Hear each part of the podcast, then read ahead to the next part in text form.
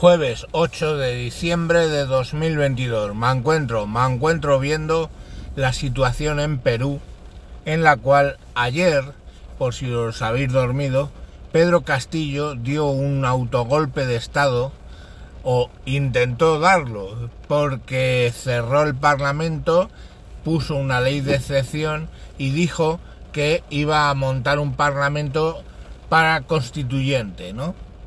Eh, en ese momento él estaba circulando, o sea, salió circulando por, ¿cómo se llama esto?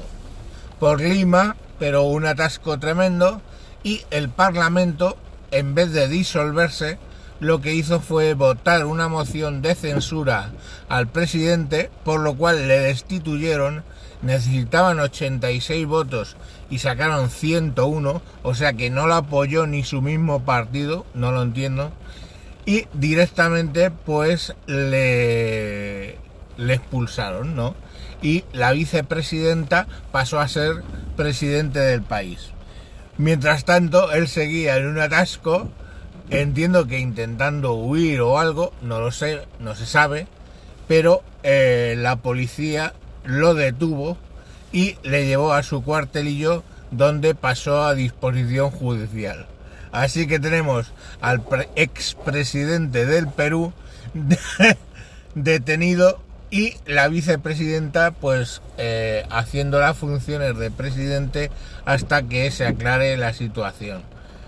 Eh, en su cabeza sonaba bien todo lo del autogolpe y tal, porque lo había hecho Fujimori.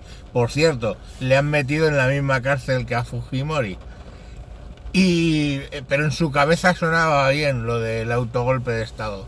Lo que pasa es que no le salió, no le salió muy redondo al tal Castillo. Eh, hay que entender que este es profesor, o sea, un profesor, pero no de universidad, profesor de escuela.